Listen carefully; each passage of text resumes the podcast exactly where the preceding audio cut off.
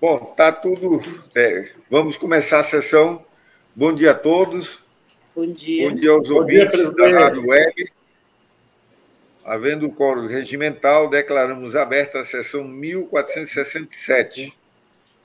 Antes de iniciarmos o julgamento dos processos, temos a aprovação da ata da sessão 1466, do dia 21 de outubro de 2021. Aqueles que aprovam a ata permaneçam como estão. Aprovada. É, devido à ausência justificada do conselheiro é, Antônio Cristóvão, passamos para os processos de julgamento do conselheiro Valmir Gomes Ribeiro. O primeiro é o 132.251, com a palavra do conselheiro relator.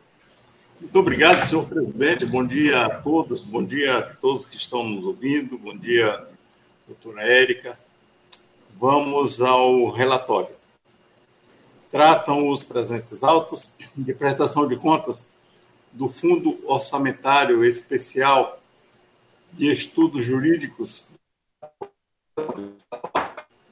referente ao exercício 2018, de responsabilidade da senhora Maria Lídia Soares de Assis, Procuradora-Geral do Estado, e gestora do fundo, à época, enviado tempestivamente a esta Corte de Contas, em obediência às normas que regem a matéria. A primeira IGCE, analisando o feito, concluiu, após o contraditório, pela regularidade da matéria, remetidos autos ao Ministério Público de Contas, este se manifestou, por intermédio de seu procurador, Sérgio Cunha Mendonça, folha 367, é o relatório, senhor presidente. É o relatório, senhor presidente. Passo a palavra, obrigado, conselheiro Valmir Ribeiro, para a palavra ao nobre professor Obrigado, senhor presidente. É, a instrução nestes autos noticia a obediência às normas legais de regência da matéria. É, com essas considerações, o parecer ministerial da Lavra do Procurador Sérgio Cunha Mendonça é pela regularidade da prestação hora analisada. É o parecer, senhor presidente. Passo a palavra ao conselheiro relator para a pronúncia do seu voto. Senhor presidente, eu adoto e incorporo na íntegra o, o parecer do Ministério Público, o meu voto, senhor presidente, pela regularidade. Em votação, com a palavra o conselheiro Antônio Jorge Malheiro. Acompanho o voto, excelência. Conselheira Dulce. Com relator, excelência. Conselheira Nalu Gouveia. Acompanho o relator, senhor presidente. Conselheiro José Ribamar. Acompanho o nobre relator, excelência. Conselheira Maria de Jesus. Com o relator, excelência. Então, decidiu-se a unanimidade nos termos do voto do conselheiro relator. Permanece com a palavra, conselheiro Valmir. Muito obrigado, processo, senhor presidente. É o processo. 140.592. Exatamente. Muito obrigado. Vamos ao, ao relatório. Trata presente processo de consulta formulado pela prefeitura do município de Bujari, é, digo, pelo prefeito do município de Bujari, senhor João Evaldo Teles de Lima, solicitando entendimento desta corte sobre como deve se dar a progressão funcional do servidor em conformidade com o plano de cargos, carreira e remuneração da Prefeitura Municipal. A quarta GCE, responsável pela instrução do feito, emitiu o relatório de folhas 44-52, onde informa que a consulta preenche os requisitos de admissibilidade referente à Joga fora. Tá. a legalidade da parte porém, veio desacompanhado do parecer do órgão de assistência técnica ou jurídica. Emitidos autos ao Ministério Público de Contas, esse se manifestou, por intermédio do seu ilustre procurador, doutor João Isidro de Melo Neto, as folhas 57 barra 60. É o relatório, senhor presidente. Passo a palavra ao nosso procurador João Isidro para sustentação do seu parecer. Obrigado, senhor presidente. Conforme o senhor viu, o prefeito de Bujari consulta esta Corte de Conta a respeito da aplicação do plano de cargos, carreiras e remunerações do município de Bujari, objeto da Lei Municipal número 545/2014. Uh, especificamente eh, com relação à consulta, o prefeito quer saber se o servidor que entrou em um cargo de nível eh, fundamental ou médio e depois eh, adquire uma outra formação, nível superior, por exemplo, ou se entrou no fundamental, adquire o ensino médio, se ele pode migrar de um grupo para outro. Esse, essa, em resumo, é, é, é a síntese da, do, do, pedido ou da consulta do prefeito. A análise técnica pontua que o, plano de cargos, carreiras e remunerações do município é composto de é, é, três, três categorias: é, é, ensino fundamental completo e incompleto, ensino médio completo e incompleto, e ensino superior completo e incompleto. O enquadramento inicial é, feita, é feito nesses, nessas categorias. E dentro de cada categoria existe é, níveis, né, que ele é, vai galgando à medida que é, é, é, ele, ele, ocorre o tempo de serviço. Então, é um período segundo o qual que a simples passagem do tempo de serviço faz com que ele galgue níveis é, na categoria que ele entrou. A, a resposta a, ao questionamento do prefeito tem que ser negativa, porque o, a formação é requisito para ingresso no cargo. Então, se, se o, o servidor ingressou num cargo de nível fundamental, completo ou incompleto, é, ele tinha que preencher esse requisito na, no ato da investidura. Se depois ele consegue a formação de nível médio ou até a de nível superior, isso não dá o direito de ocupar um cargo cujo ingresso é exatamente esse requisito, porque o requisito é para o ingresso. Então, logo após o concurso, ele tem que provar para poder ser investido é, que preenche os requisitos do cargo. Agora, é, é, isso, se ocorrer, seria um, um provimento derivado que é proibido pela Constituição Federal, artigo 37, inciso 2, e também viola os termos da súmula vinculante número 43 do Supremo Tribunal Federal, que não permite essa, esse provimento derivado. Em todo caso, é, essa formação, além da necessária para o exercício do cargo, pode né, dar causa ao servidor a um adicional, que no plano de cargos, carreiras e remunerações do município de Pujari é, é nominado de adicional de formação caso esse diploma, como eu já disse, não seja requisito para outro benefício, ou seja, para o ingresso no próprio cargo de origem ou para é, passagem de nível. É, esse é o parecer, senhor presidente, senhoras e senhores conselheiros. Passo a palavra ao nobre conselheiro Valmir Ribeiro. Senhor presidente, da mesma forma, eu vou adotar, transcrever e incorporar na íntegra é, o pronunciamento do Ministério Público de Contas, senhor presidente, ao meu voto. É assim que voto, senhor presidente. Em votação, com a palavra o conselheiro Antônio Jorge Malheiro. Acompanho o voto, excelência. Conselheira Dulce. Com o relator, excelência. Conselheira Nalu. Acompanho o relator, senhor presidente. Conselheiro José Ibamar. Com o relator, excelência. Conselheira Maria de Jesus. Acompanho o nobre relator, excelência. Então, decidiu-se a unanimidade nos termos do voto do conselheiro relator. Passamos agora para o processo 140.823, com a palavra a conselheira Dulce. É, senhor presidente, eu solicito que Vossa Excelência passe para o relator seguinte, enquanto eu resolvo um problema que está aqui no meu processo. Pode ser? Tudo bem. Para o Pode relator ser. seguinte, e quando terminar os processos desse relator, eu, eu, eu entro.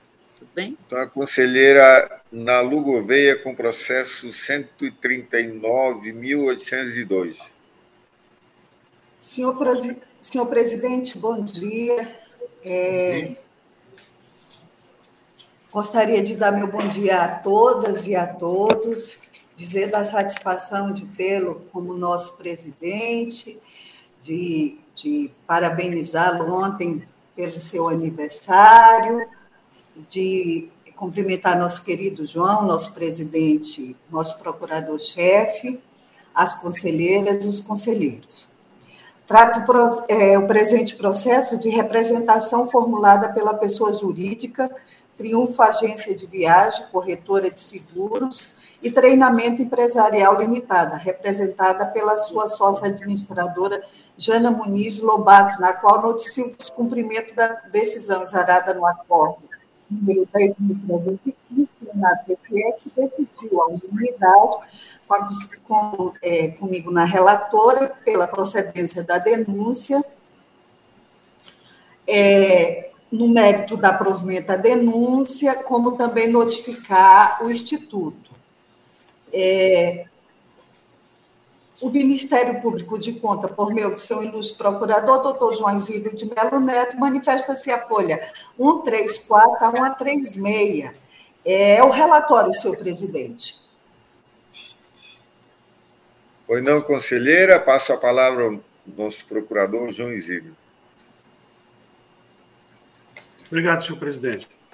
É, conforme o senhor viu, trata-se de uma representação é, noticiando a este tribunal que o Instituto Socioeducativo do Estado do Acre não teria cumprido a determinação objeto é, do acórdão 10.315-2017 deste plenário, que determinou a origem, é, providências administrativas no sentido de é, efetuar o pagamento dos serviços prestados é, pela empresa Triunfo, agência de viagem, corretores, seguros e treinamento empresarial limitada. É, na a instrução do processo noticia que a ação estava judicializada. Em, ra, em razão disso, esse processo, inclusive, teve sobrestado até o deslinde da questão. É, após a solução judicial é, é, do, da questão, com o reconhecimento pelo Instituto Socioeducativo do dever de pagar o prestador de serviço e a consignação via depósito judicial da quantia devida à referida empresa, é, a análise técnica e o Ministério Público de Contas é, convergem no entendimento de que não houve o descumprimento do acordo, uma vez que a existência de processo judicial é motivo plausível para é, é, se retardar o deferimento ou cumprimento da decisão deste tribunal em razão é, do deslinde da questão na via judicial. É, com essas considerações, o parecer ministerial é pela improcedência da representação. É o parecer, senhor presidente. Obrigado, procurador João. É, com a palavra, a conselheira relatora Ana Lu Gouveia. Obrigada, senhor presidente.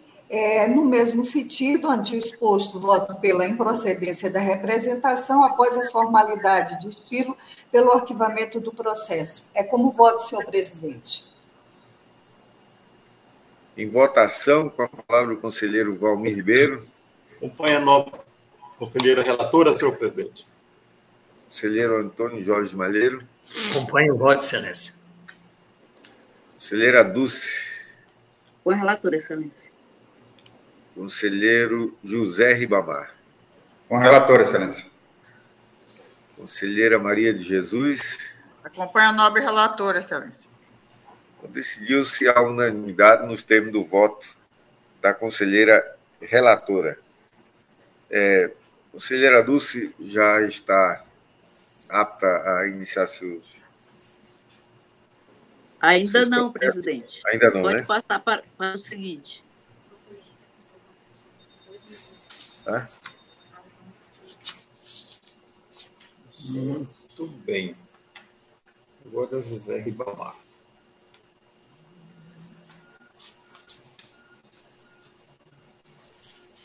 Nós vamos suspender por dois minutos, que haverá uma sustentação oral nesse processo, enquanto o, o advogado, o procurador do, do gestor é, entra na, na sessão. Está suspensa É, a sessão. Senhor presidente, dois- eu já, eu já posso, já posso então relatar. Já estou, já está apto, já estou apta a fazer o relato. E agora? Tudo bem. Conselheira, vamos. é, o, Vamos. o procurador, o advogado já está entrando na, na Perfeito. sessão. Perfeito, presidente, sem problemas.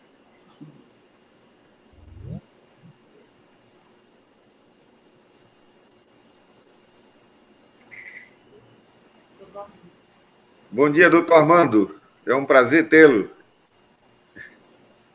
Conheço você já há muito tempo. Doutor Armando. Bom dia. Seu, Seu microfone, microfone- está desligado. Bom dia, conselheiro. Agora sim. É um prazer tê-lo aqui na sessão, conselheiro. O prazer é É, meu. prazer é meu. vamos, vamos iniciar o processo 132.211. O relator é o conselheiro José Ribamar. E passo a palavra para a leitura do relatório. Obrigado, senhor presidente.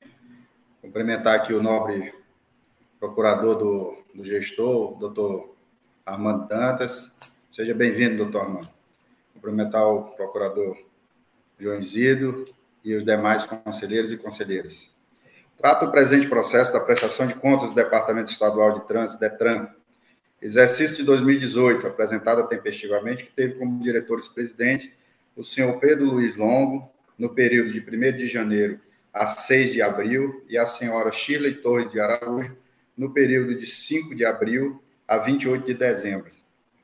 O orçamento do DETRAN após as alterações no decorrer do exercício foi de R$ 72.923.182,89. E as despesas empenhadas foram no valor de R$ 68 milhões 114.116,64, gerando um superávit orçamentário de R$ 4.809.066,25. A inspetoria analisou os dados apresentados e a documentação juntada, emitindo relatório técnico, apontando inicialmente as seguintes falhas e irregularidades.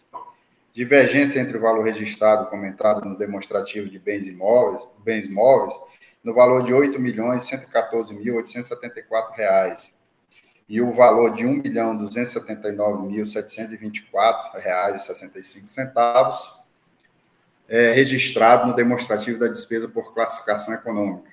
Realização de aditivo contratual no percentual de 36 pontos percentuais e 32 centésimos, relativo ao contrato número 114 de 2016, firmado com a empresa ACA Serviços e Comércio Limitada, em desacordo com o artigo 1 com o artigo, desculpa, com o artigo 65, parágrafo 1 da Lei Federal 866 de 93.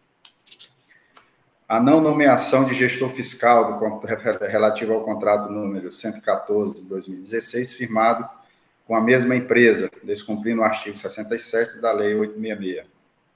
A ausência da documentação comprobatória da execução do contrato 051 de 2018, firmado com a empresa Acredize o Comércio de Veículos Limitada, para aquisição de veículos, bem como da finalidade do objeto contratual, da compatibilidade de preços com os praticados à época. A ausência da, da documentação comprobatória de execução do contrato 002 de 2018, firmado com o consórcio Rio Branco Seguro 2, para a contratação de empresa especializada na prestação de serviços de monitoramento eletrônico de veículos, bem como da finalidade do objeto contratual e da compatibilidade de preços com os praticados à época, nos termos do artigo 3 inciso 3 da Lei 10.520 de 2002 e artigo 67 da Lei 866 de 93.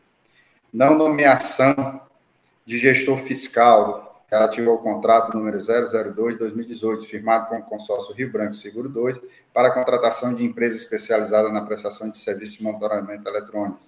Não comprovação da vantajosidade do contrato número 036-2018, celebrado com a empresa é, SIAC é, Informática Limitada, cujo objeto era a contratação de empresa especializada na prestação de serviços de sustentação de solução informatizada de operação e atendimento nas áreas de habilitação, veículos, fiscalização e finanças, em atendimento ao artigo 7 artigo, artigo 40, parágrafo 2 inciso 2 da Lei Federal 866 de 93. O não encaminhamento dos boletins de medição e relatório da obra, de obras, notas fiscais e outros documentos comprobatórios da despesa no valor de R$ 85.005,70 oriunda da execução do contrato número 057 de 2017, cujo objeto era a prestação de serviço de engenharia por demanda para manutenção preventiva e corretiva das instalações prediais e reforma das unidades da Ciatran, da Ciretran, desculpa, nos termos do artigo 40, parágrafo 3 e artigo 67, parágrafos 1 e 2 da Lei Federal 866 não encaminhamento da prestação de contas dos recursos concedidos por convênio no valor de R$ 5.852.634,87. Não comprovação da concessão de diárias concedidas em conformidade com o decreto 6.854 de 30 de, de, de fevereiro de 2002. Regulamento citado, gestores apresentaram defesa e novos documentos.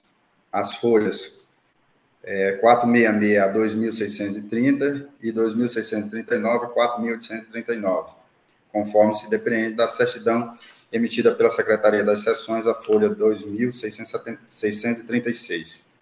Após as, a análise das justificativas dos novos documentos apresentados pela defesa, a inspetoria emitiu relatório de análise técnica complementar, as folhas 4.840 a 4.861, considerando sanadas falhas e irregularidades anteriormente apontadas. O Ministério Público, por meio do seu procurador-chefe, doutor João de Melo Neto, manifestou-se as folhas 4.866 a 4.868. É o relatório, senhor presidente, senhoras e senhores conselheiros, senhor procurador.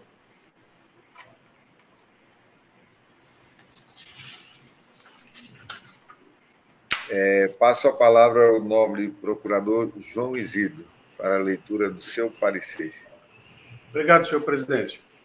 Conforme acabamos de ouvir, é, está em julgamento a prestação de contas do Departamento Estadual de Trânsito, exercício de 2018, de responsabilidade do senhor Pedro Luiz Longo, que foi presidente no período de 1 de janeiro até 6 de abril de 2018, e da senhora Shirley Torres de Araújo, que foi presidente no período de 6 de abril até 28 de dezembro de 2018. Após o contraditório, eh, a análise técnica constatou a regularidade dos atos de gestão eh, analisados na prestação de contas.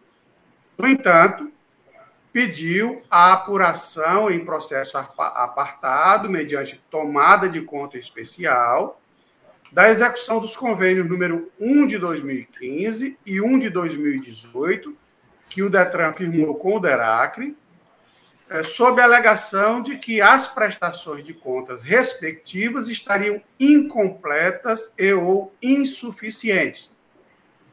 É, o convênio 1 de 2015 foi firmado no valor de R$ 36.224,77 e o convênio 1 de 2018 foi firmado no valor de R$ 308.872,50. Ocorre que a área técnica, apesar de afirmar que as prestações de contas respectivas estariam incompletas e ou insuficientes, não disse o que faltava, nem disse de que forma essa incompletude ou essa insuficiência impactaria é, no resultado é, é, é, do objeto do convênio.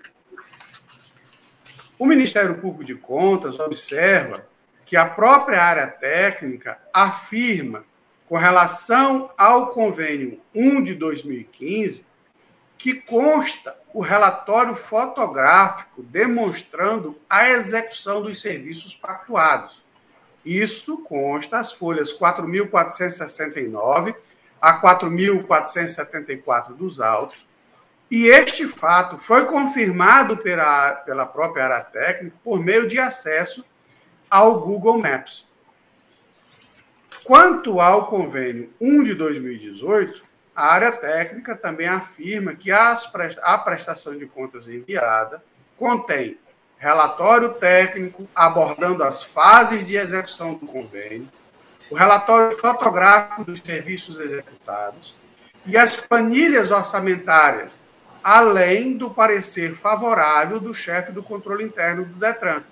Isso está a folha 4.460.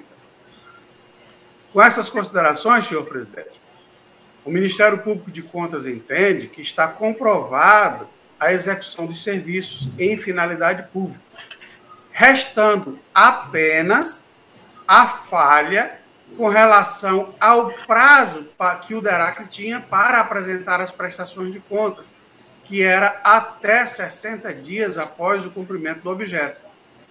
Esse prazo foi extrapolado. É, Outro, outro fato que deve ser levado em consideração é que a responsabilidade pelo recebimento dessa prestação de contas, avaliação dessa prestação de contas no Detran, não era nem o senhor Pedro Luiz Longo, nem a senhora Shirley Torre de Araújo, que foram gestores em 2018. Após o término do convênio, passados os 60 dias, já dava o exercício de 2019 e o diretor, em 2019, era o senhor Luiz Fernando Duarte Maia. Portanto, alguma irregularidade com relação à prestação de contas deveria ser cobrada por ele. Era o gestor à época. Só que o senhor Luiz Fernando Duarte Maia não foi citado para estes autos. Com essas considerações, o parecer ministerial é considerando a presente prestação de contas regular com ressalva valendo como ressalva a determinação à origem, para que observe nas próximas edições da espécie os prazos pactuados dos convênios que firmar com terceiros. E, em caso de inadimplência, cumpra a norma de regência da matéria, é, instaurando tomada de contas especial nos termos da autorização incerta no artigo 44 da Lei Orgânica Local. Este é o parecer, senhor presidente, senhoras e senhores conselheiros.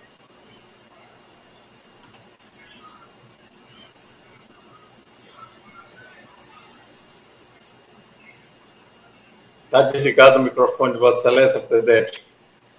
Inicialmente, quero parabenizar o nosso é, advogado, procurador do gestor, que é o conheço aí de longas datas, o Armando Dantas do Nascimento Júnior, para fazer a defesa dos, do gestor Pedro Luiz Longo e Sueli dos Santos Figueira e Chile Torres de Araújo. Com a palavra, nobre advogado Armando Dantas.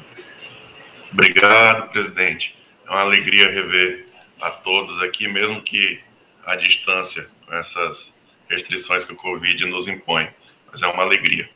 É, não vou tomar muito de adianto, não vou tomar muito tempo de vocês, sei que a pauta está extensa, então vamos passar ao, às breves considerações que eu teria que fazer. Excelentíssimo senhor presidente do Tribunal de Contas do Estado do Acre, conselheiro Ronald Polanco, é, excelentíssimo senhor conselheiro Zé Ribamar, relator do feito, demais conselheiros, senhor procurador João Isidro, representante do Ministério Público de Contas. Também quero cumprimentar os servidores, o que faço na pessoa da doutora Érica. É, realmente, é, repito aqui que é uma alegria rever a todos, inclusive aos demais conselheiros que eu peço permissão para não citá-los nominalmente.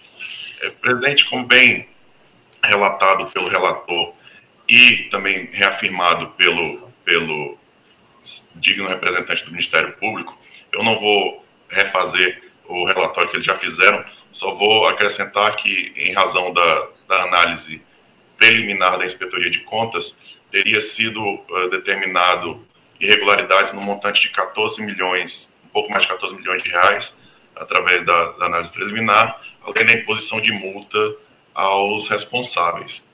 E eu quero conseguir rapidamente somente algumas considerações quanto aos apontamentos ali descritos. Inicialmente, quanto à gestão patrimonial.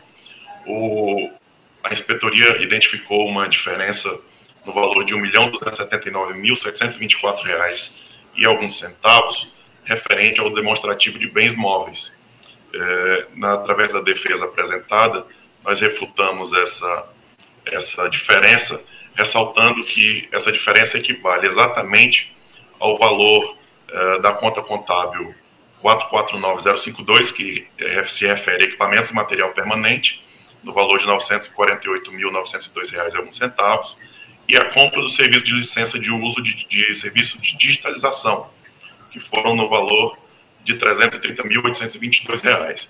Essa, essa, esse serviço de digitalização consta na classificação contábil 449039 e também deve ser levado em conta.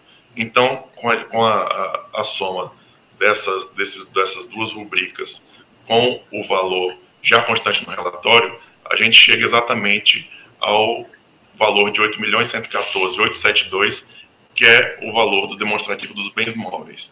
É, e por esse motivo entendemos que essa, essa ressalva deve ser rechaçada. Posteriormente, eu trato do contrato número 114 de 2016, que foi firmado entre o DETRAN e a ACCA Serviços e Comércio Limitada, EPP. A irregularidade diria com relação ao percentual de aditivo do contrato, que inicialmente teria sido apontado aditivo no valor de, no, no percentual de 36,32% é, superior ao permissivo legal, que é no valor de 25%. Além disso, não teria indicação do gestor fiscal do contrato. Com a defesa, nós juntamos cópia integral do procedimento licitatório, por meio do qual uh, buscamos refutar essa a, a alegação de aditivo de 36%, considerando que eh, houve um pedido de reequilíbrio econômico-financeiro desse contrato, que foi deferido.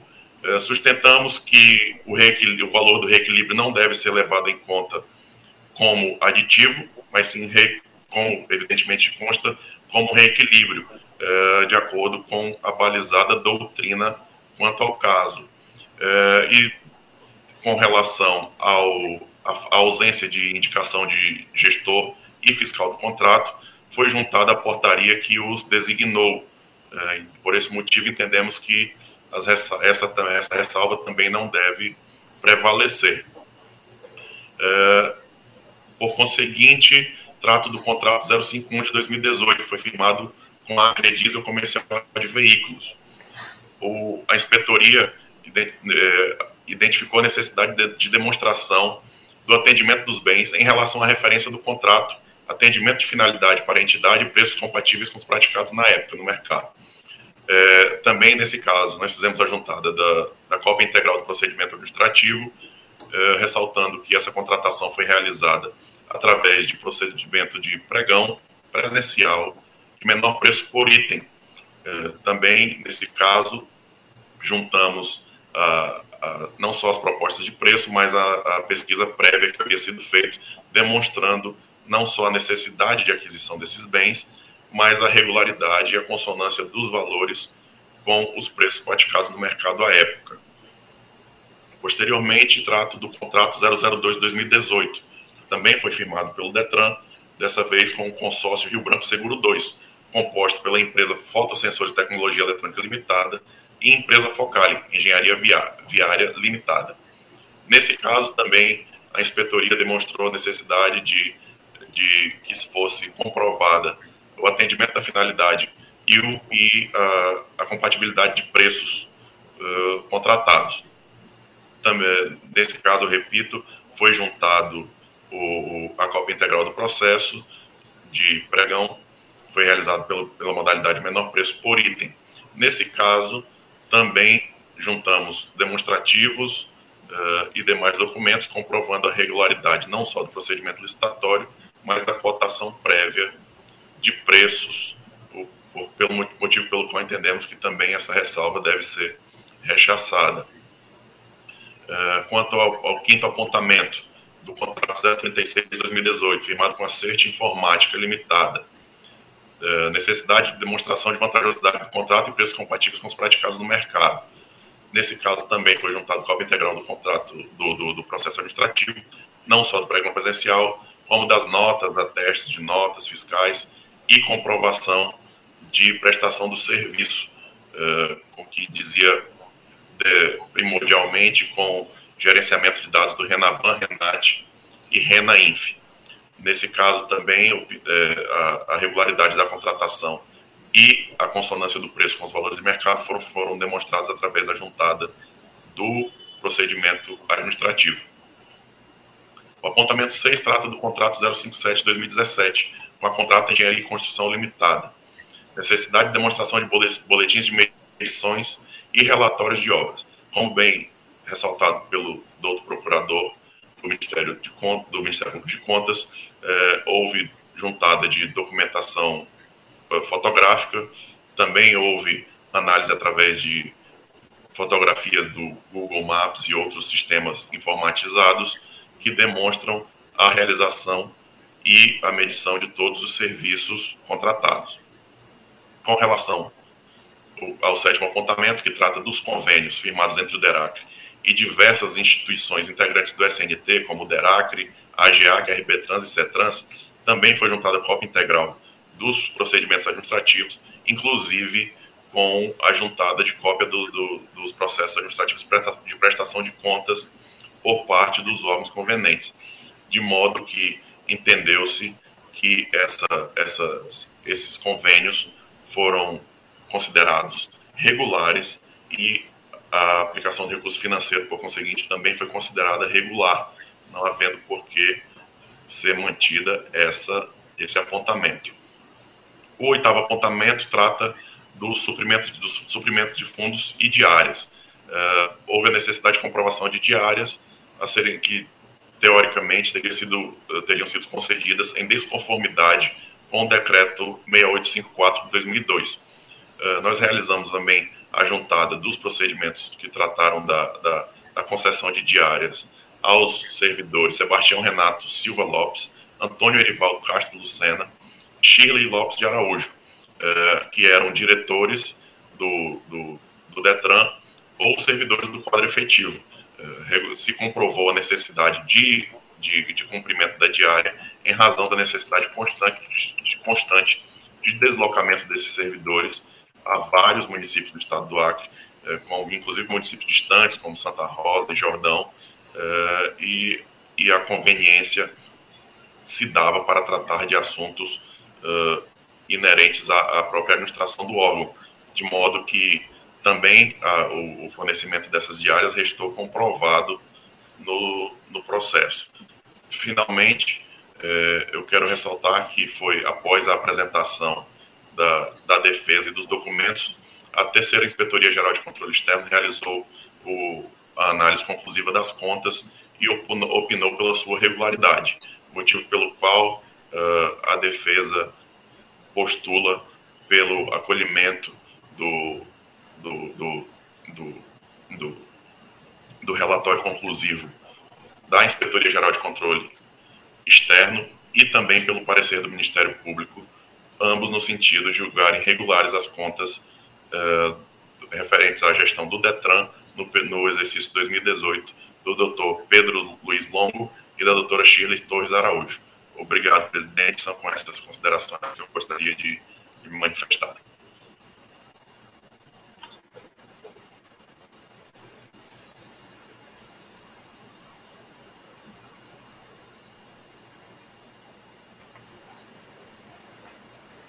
É, passo a palavra ao nobre. Obrigado, é, advogado Armando, pelo, pela defesa e participação aqui na sessão. Quiser permanecer até o final da conclusão do processo conosco, será um prazer. Passo a palavra ao nosso conselheiro, relator, José Ribamar. Obrigado, senhor presidente. Parabéns ao novo procurador doutor Armando, que aqui representa a defesa. É, vou passar direto ao voto, senhor presidente. Considerando que o senhor Luiz Francisco Duarte Maia não foi citado nos autos. É, voto por julgar regular a prestação de contas do Departamento Estadual de Trânsito Detran de responsabilidade do senhor Pedro Luiz Longo e da senhora Shirley Torres de Araújo, diretores presidentes no período de 1 de janeiro a 6 de, de abril e 6 de, e 6 de abril a 28 de, de dezembro de 2018, respectivamente, referente ao exercício de, 2000, de 2018. E por notificar o atual gestor para que nas próximas edições da matéria observe os prazos para a prestação de contas dos convênios firmados pela autarquia e, em caso de inadimplência, providencia a respectiva abertura da tomada de contas especial nos termos do artigo 44 da Lei Complementar número 3893 e após as formalidades de estilo pelo arquivamento dos autos. É como voto, senhor presidente, senhoras e senhores conselheiros. Em votação, com a palavra o conselheiro Valmir Ribeiro. Obrigado, senhor presidente. Primeiro, eu quero parabenizar pela brilhante defesa do doutor Armando Danta Júnior.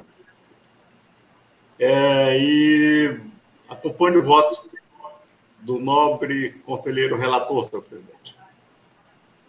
Conselheiro Antônio Jorge Malheiro. Obrigado, Excelência. Queria também cumprimentar o doutor Armando. Seja bem-vindo, esteja sempre aqui conosco. É, agora, em relação a este processo, é, há na instrução um apontamento na, na folha 421 a 422, onde a instrução aponta uma falha de restos a pagar em último ano de mandato, é, mas depois não prossegue nem leva para a conclusão, e com isso, inclusive, cerceia a defesa do gestor.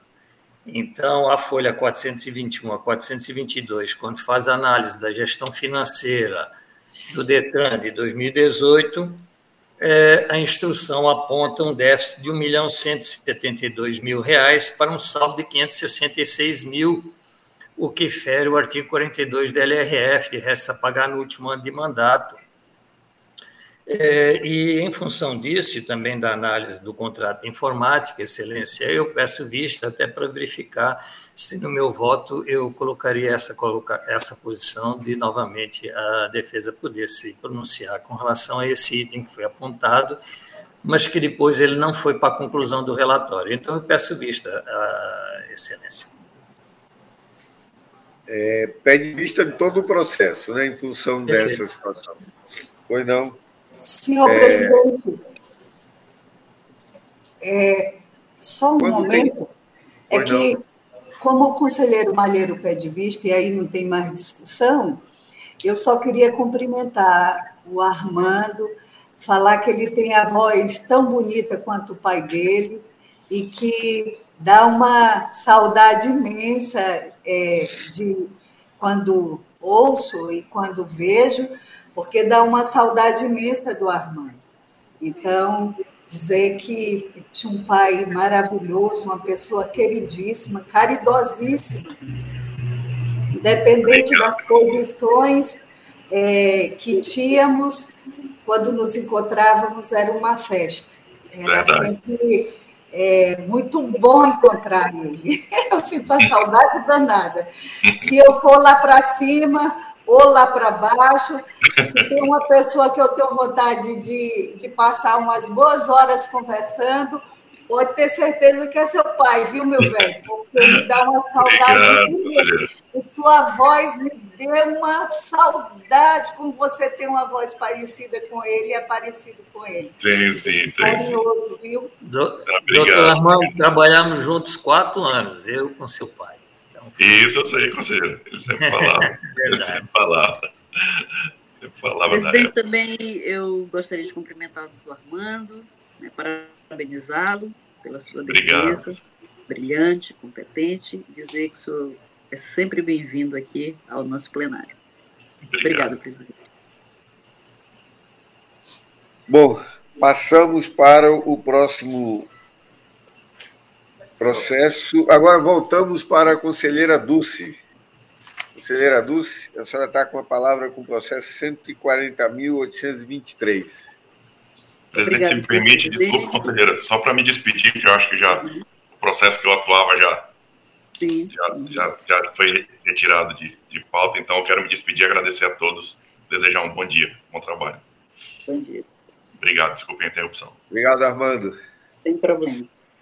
É, é, obrigada, senhor presidente, senhor procurador-chefe do Isidro, de Melo Neto, senhores conselheiros, senhoras conselheiras.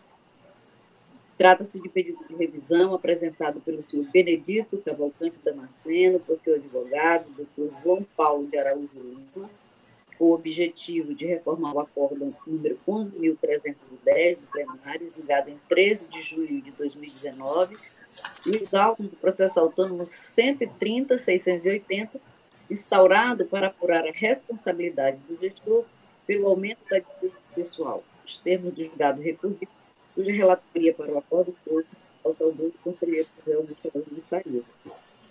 É, e, senhor, senhor presidente, é, já, até já conversei com a doutora Érica, mas na pauta nós precisamos fazer uma correção aí nos dados desse processo é, o senhor Benedito Cavalcante Damasceno protocolizou o presente pedido de revisão e, em suas razões, asseverou que devem ser observados os artigos 23 e 66 da Lei Complementar número 101/2000 para a recondução das despesas com pessoal ao percentual máximo previsto no referido diploma legal, sendo necessário ainda garantir o direito à saúde aos munícipes e afirmou que o produto interno bruto vem apresentando índices abaixo de 1%, pelo que requereu, ao final, a desconstituição da multa com o consequente arquivamento do feito.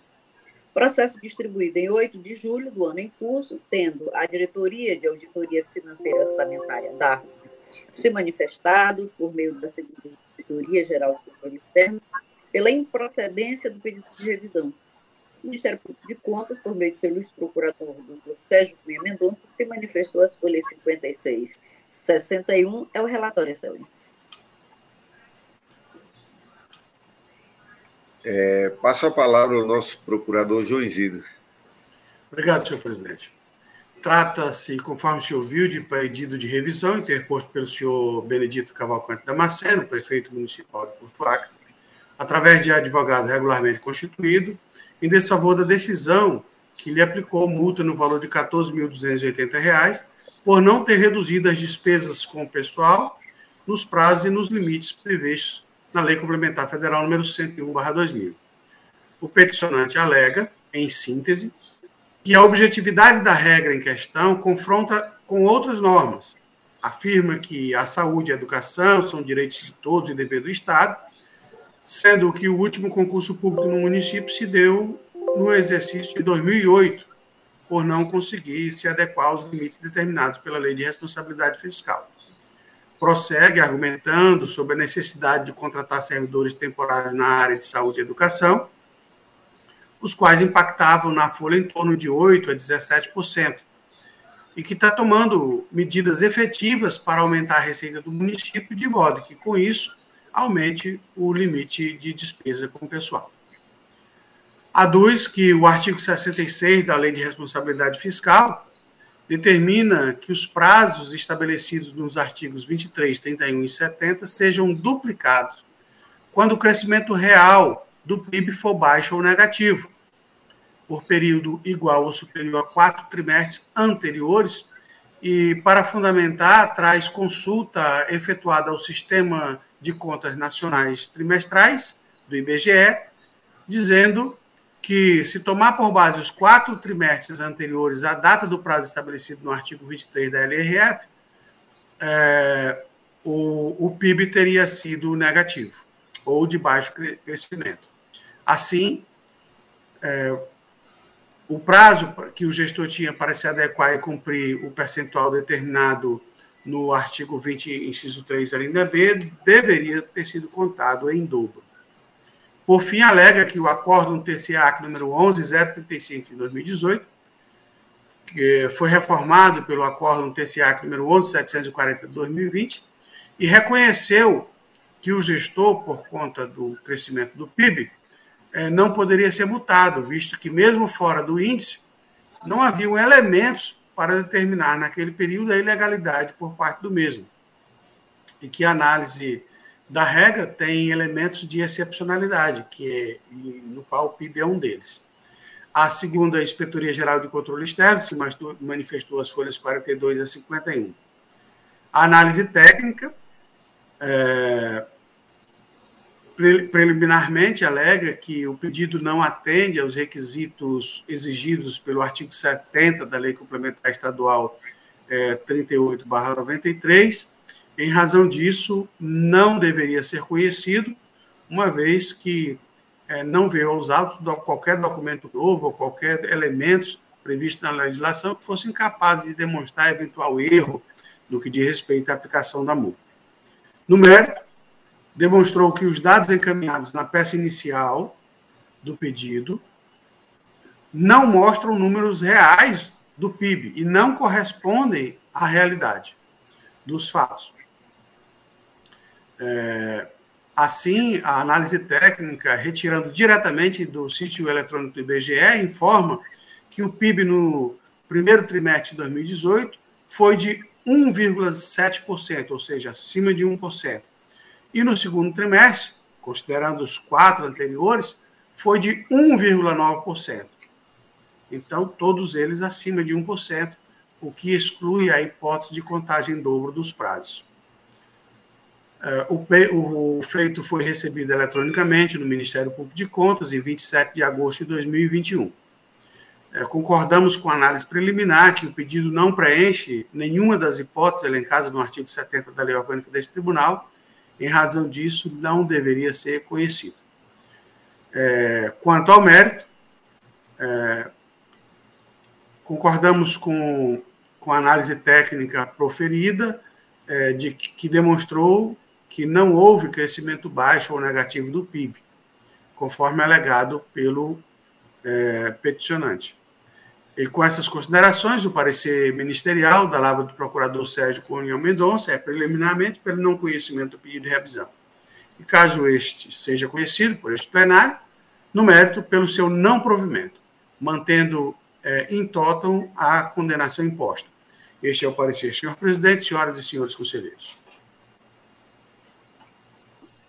Passo, a palavra à nobre relatora conselheira Dulce.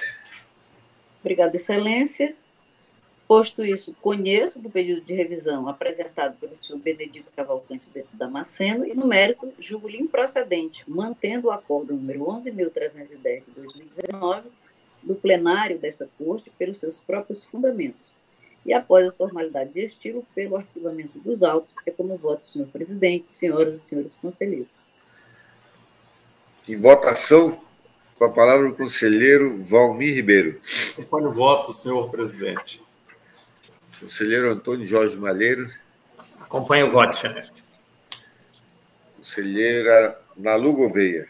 Com a relatora, senhor presidente. Conselheiro José Ribamar. Acompanho o voto da nobre relatora, excelência. Conselheira Maria de Jesus. Com a relatora, excelência. Então, decidiu-se a unanimidade nos termos do voto da conselheira relatora. É, senhor presidente, uma questão de ordem. Pois não. É, com relação a esse processo que acaba de ser julgado, o Ministério Público de Contas gostaria de fazer coro com a nobre conselheira relatora sobre a necessidade de retificar a autuação do feito no que se refere à entidade. Consta João Paulo de Aragão Lima, quando deveria constar a Prefeitura Municipal de Porto Alegre. Obrigado, Excelência. Pois não, a secretária Érica já está tomando as providências. Eu, eu, eu, eu, aproveitando o momento aqui, o exercício desse processo é 2021.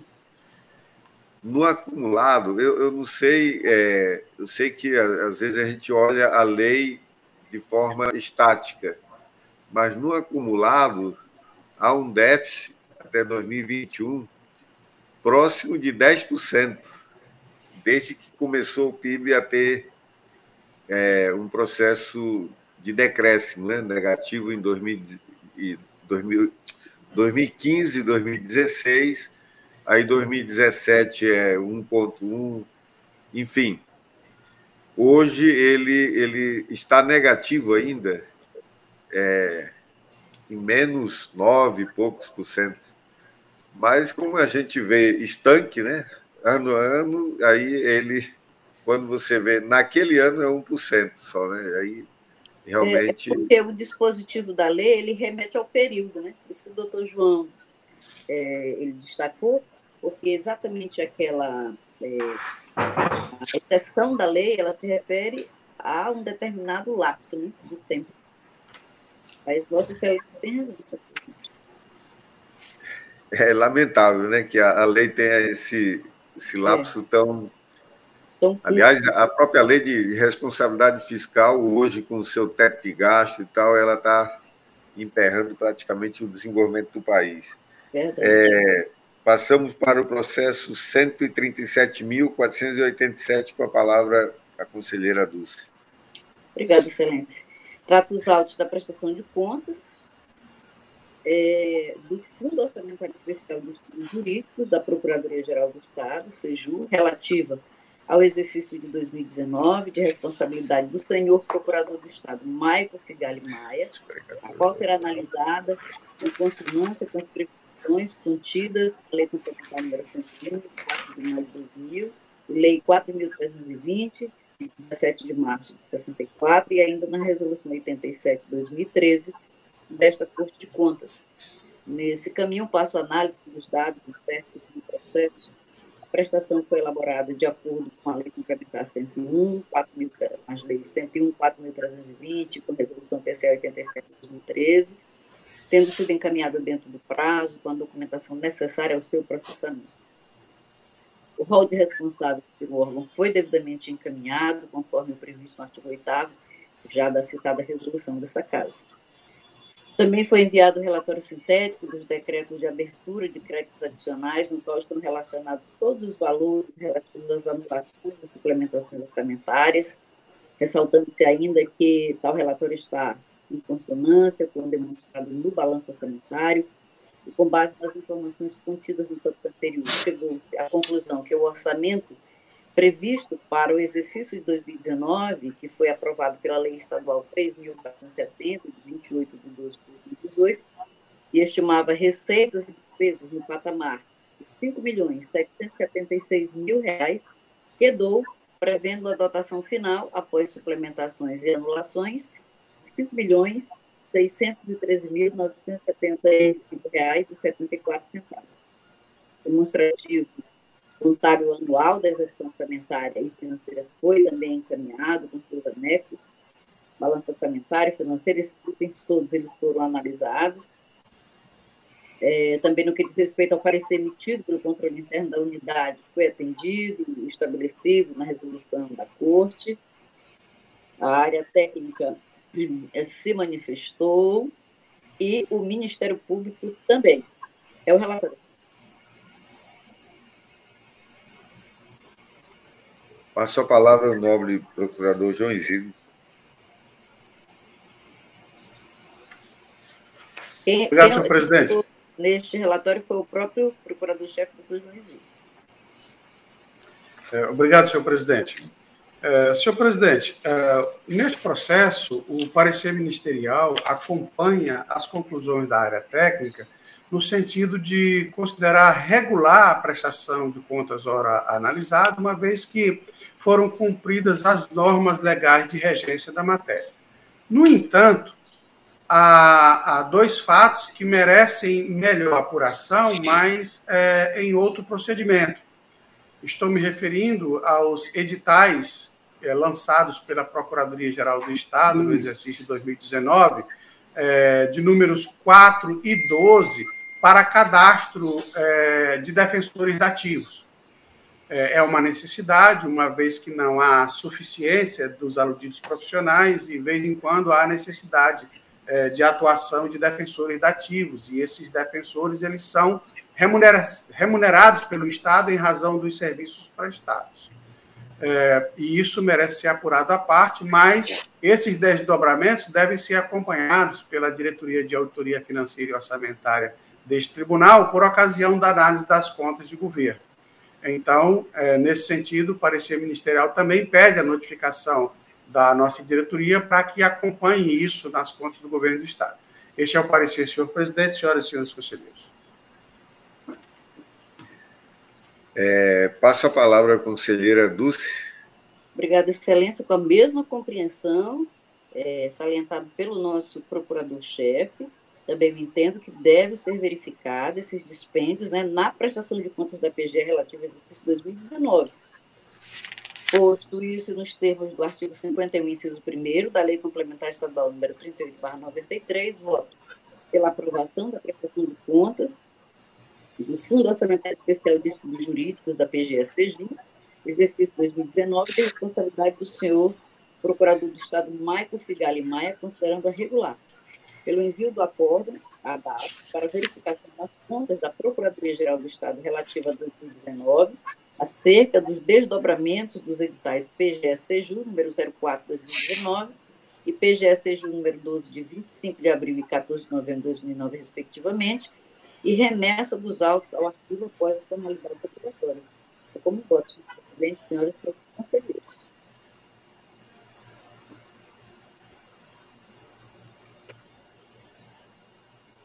É, em votação, com a palavra o conselheiro Valmir Ribeiro. Acompanho o voto, senhor presidente. Conselheiro Antônio Jorge Malheiro. Acompanho o voto, excelência. Conselheira é, Nalu Gouveia. Voto com a relatora, senhor presidente. Conselheiro José Ribamar. Acompanho o voto, excelência. Conselheira Maria de Jesus.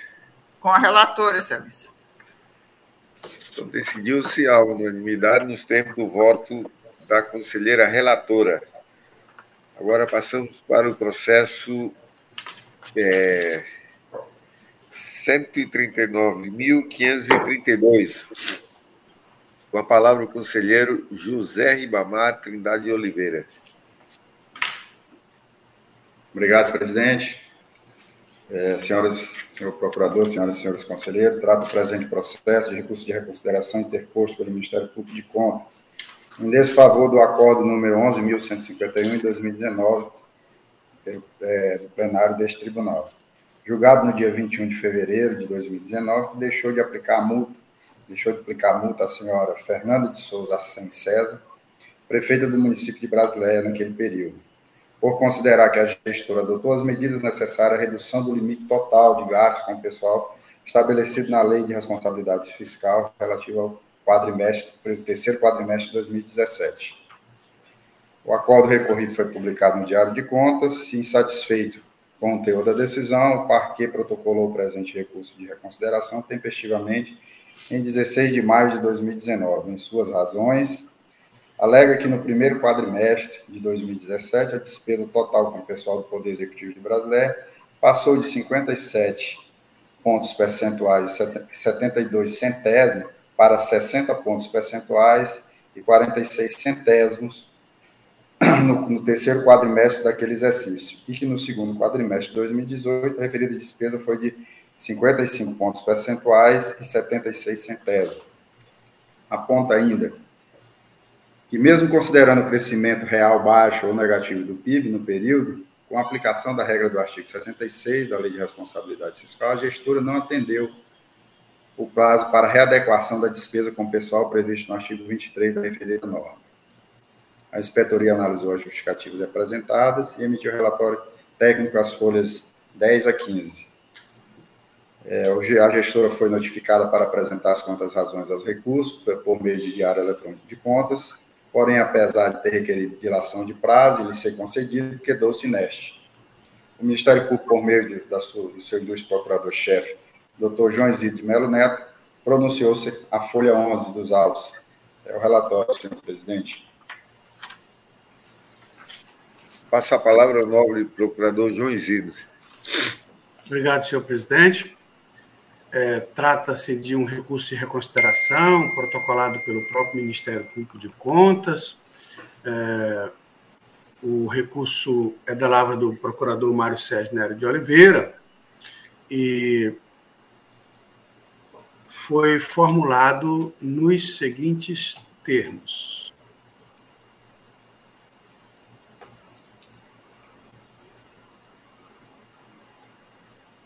É, esta Corte de Contas ao emitir o acordo 11.151-2019 deste plenário, é,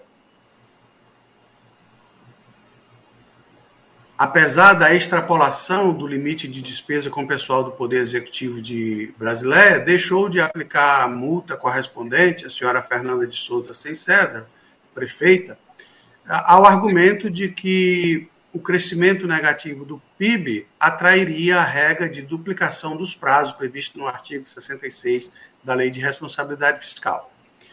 De acordo com o artigo 23 caput da mesma lei, se a despesa total com pessoal do município ultrapassar o limite definido na linha B do inciso 3 do artigo 20, é, o excedente deveria ser eliminado nos dois quadrimestres seguintes, sendo pelo menos um terço no primeiro. Na situação especial de crescimento negativo ou baixo do PIB, previsto no artigo 66 da LRF, ou caso o poder ou o órgão exceda o, limite da folha, é, os, os, prazos seriam contados em dobro, ou seja, é, deveria ser eliminado pelo menos um terço nos dois primeiros quadrimestres e o, o, o excedente, ou seja, a totalidade do excedente nos nos quatro quadrimestres.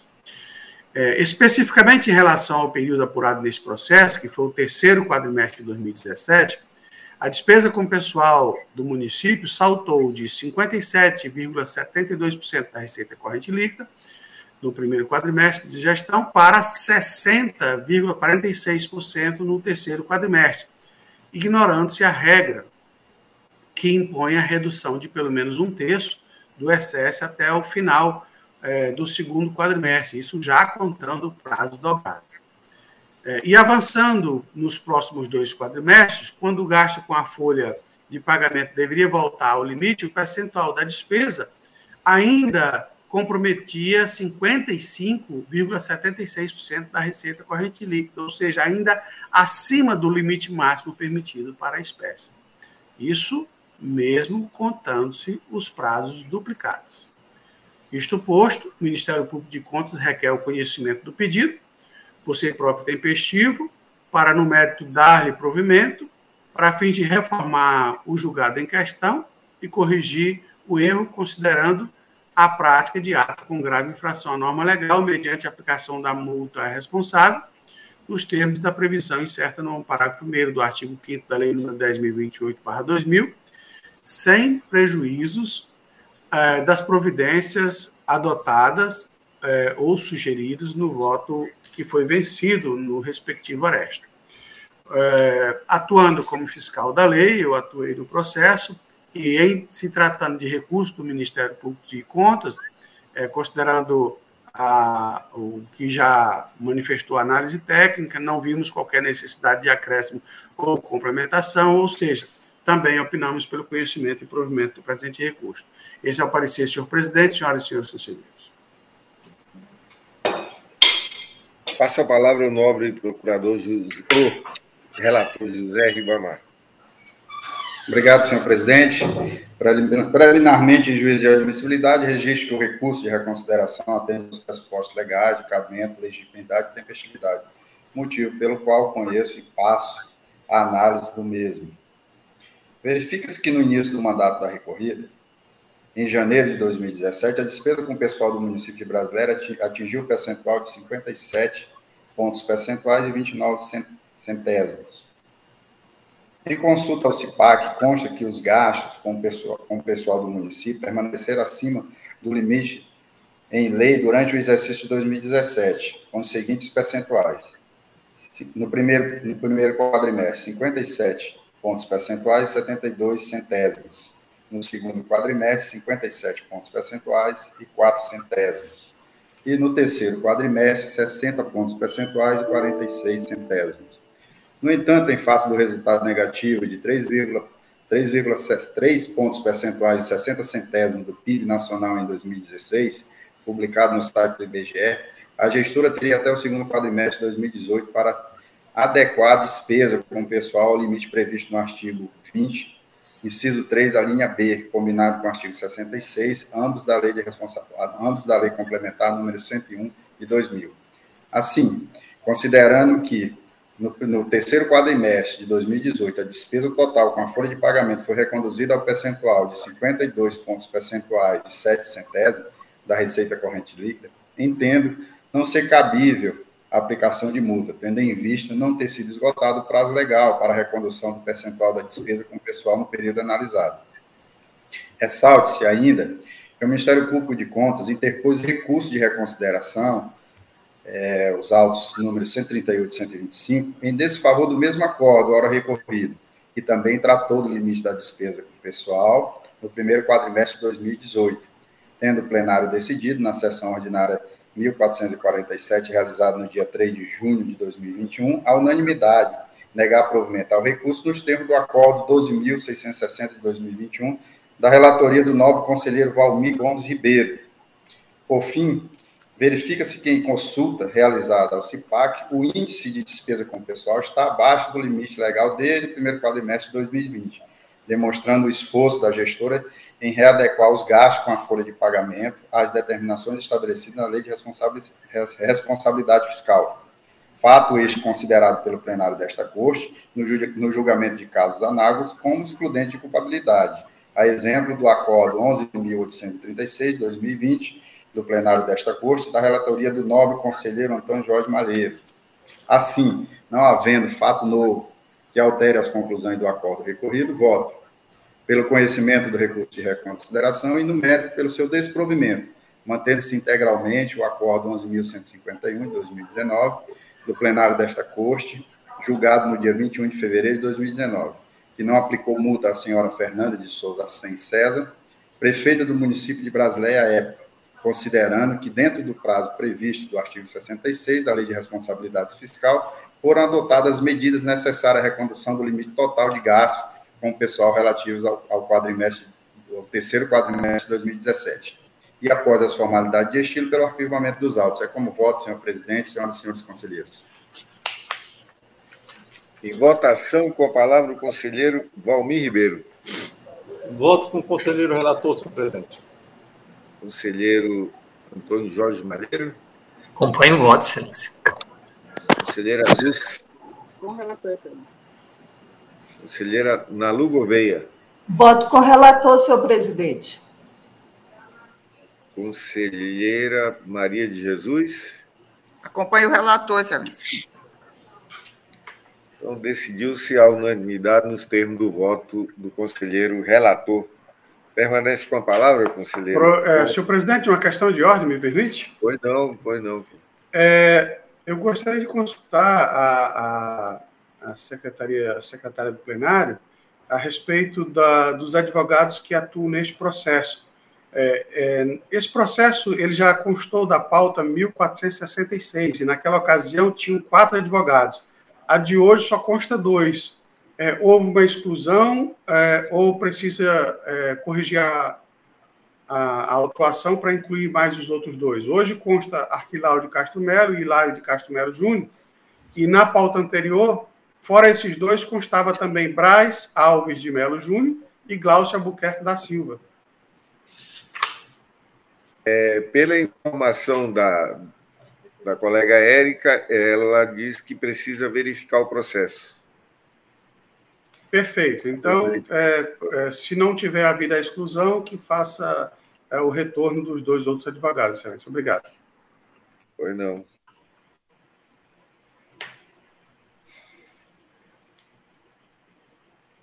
Retorno a palavra ao nobre procurador, ao nobre relator José Ribamar. Processo número 138, 626 Trata o presente processo de inspeção instaurada a partir da comunicação interna da DAF para apurar as possíveis irregularidades é, do decreto número 138 de 2018, que declarou situação de emergência administrativa no âmbito do Poder Executivo Municipal de Acrelândia, sob a responsabilidade do senhor Ederaldo Caetano de Souza, prefeito à época. Por meio de expediente emitido pela DAF, foi solicitada ao responsável a apresentação dos documentos referentes ao decreto analisado o gestor encaminhou tempestivamente as justificativas e os documentos que é, as justificativas e documentos que caracterizaram a decretação da situação de emergência administrativa e financeira nos termos do ato número 01-2013, do plenário desta Corte de Contas. A segunda inspetoria emitiu relatório de análise técnica, as folhas 324 e 338, na qual analisou a justificativa e documentação apresentada pelo responsável e concluiu que não houve motivação necessária e suficiente para fundamentar o decreto de situação de emergência administrativa. Devidamente citado o gestor, apesar de ter habilitado advogado nos autos, quedou-se ineste. O Ministério Público, por meio do seu Luiz Procurador, doutor Sérgio Nery de Oliveira, pronunciou-se a folha 379 dos autos. É o relatório, senhor presidente. Pois não, nobre conselheiro relator, com a palavra o nobre procurador Isidro. Obrigado, senhor presidente. É, Trata-se de fiscalização do Poder Executivo de Acrelândia para apuração da situação de emergência administrativa e financeira, cujo decreto foi publicado no Diário Oficial do Estado, número 12.349, em 23 de julho de 2018.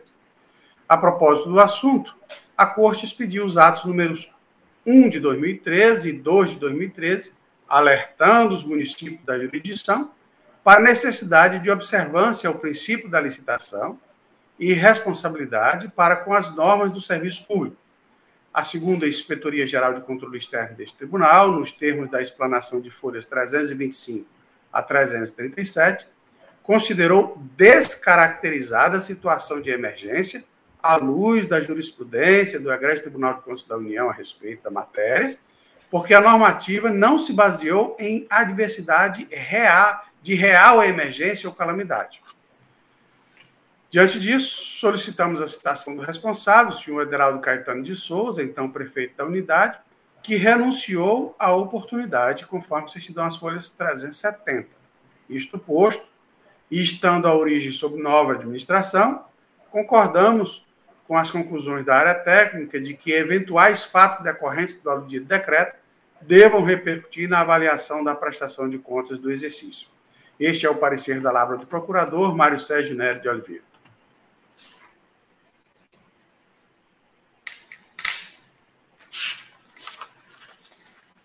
Passo a palavra ao nobre relator, conselheiro José Ribamar. Obrigado, senhor presidente. O voto é no mesmo sentido por reconhecer que os fundamentos fáticos, é, voto por reconhecer que os, os, fundamentos fáticos que motivaram a edição do decreto 138 de 2018, de 20 de julho de 2018, não caracterizaram situação de emergência, razão pela qual o ato administrativo não é capaz de produzir efeitos jurídicos, como, por exemplo, de autorizar a dispensa de licitação em procedimentos licitatórios, nos termos do artigo 24, inciso 4 da Lei 866 de 93, ou eximir o gestor, o gestor de cumprimento dos limites com despesa de pessoal, do atingimento de resultado da, das metas fiscais e limitação de empenho, de acordo com, 60, com o artigo 65 da Lei de Responsabilidade Fiscal. E falta ainda, pelo apensamento dos autos, a prestação de contas anual da Prefeitura Municipal de Acrelândia, do exercício 2018, para análise da regularidade de eventuais despesas realizadas pela administração municipal decorrentes do Decreto 138 de 2018, de 20 de julho daquele ano, após as formalidades de estilo, pelo arquivamento dos autos. É como voto, senhor presidente, senhoras e senhores conselheiros. Em votação, com a palavra o conselheiro Valmir Ribeiro.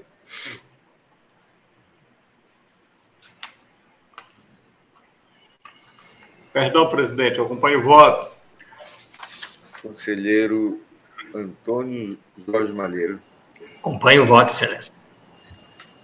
Conselheira Dulce. Com o relator, excelência. Conselheira Nalu Gouveia. Acompanho o relator, senhor presidente. Conselheira Maria de Jesus. Com o relator, excelência. Então, decidiu-se a unanimidade nos termos do voto do conselheiro relator. Permanece com a palavra, conselheiro, com processo 138.829. Excelência, eu solicito a retirada de pauta desse processo. Pois não, conselheiro. Passamos para o processo 138.963, com a palavra a conselheira Maria de Jesus Carvalho de Souza. Obrigada, senhor presidente. Meu bom dia a todos, cumprimentando todos os conselheiros conselheiras, nosso procurador, secretária Érica, seja bem-vinda. de retorno das suas férias. E, senhor presidente, eu fui informada pela Secretaria das Sessões que, dado a grafia é, errada do nome do advogado, ele já se manifestou em outros julgamentos que não recebeu a notificação por conta de, desta falha na pauta.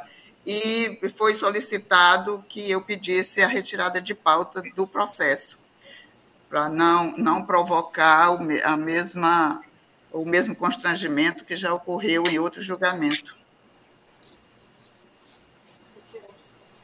Pois não, conselheira, então será retirado, retirado de pauta o, o processo 134.999. É, passamos para os processos da minha relatoria. Eu passo a palavra ao conselheiro Valmir Gomes Ribeiro. É, senhor presidente, uma questão de ordem: qual foi o processo retirado de pauta, o número? Deus. Ah, está errado. É o 138.963. Obrigado, Excelência. Obrigado, senhor presidente. Então, vamos. É... Eu agradeço a presidência e dando prosseguimento aos trabalhos, seguindo a pauta.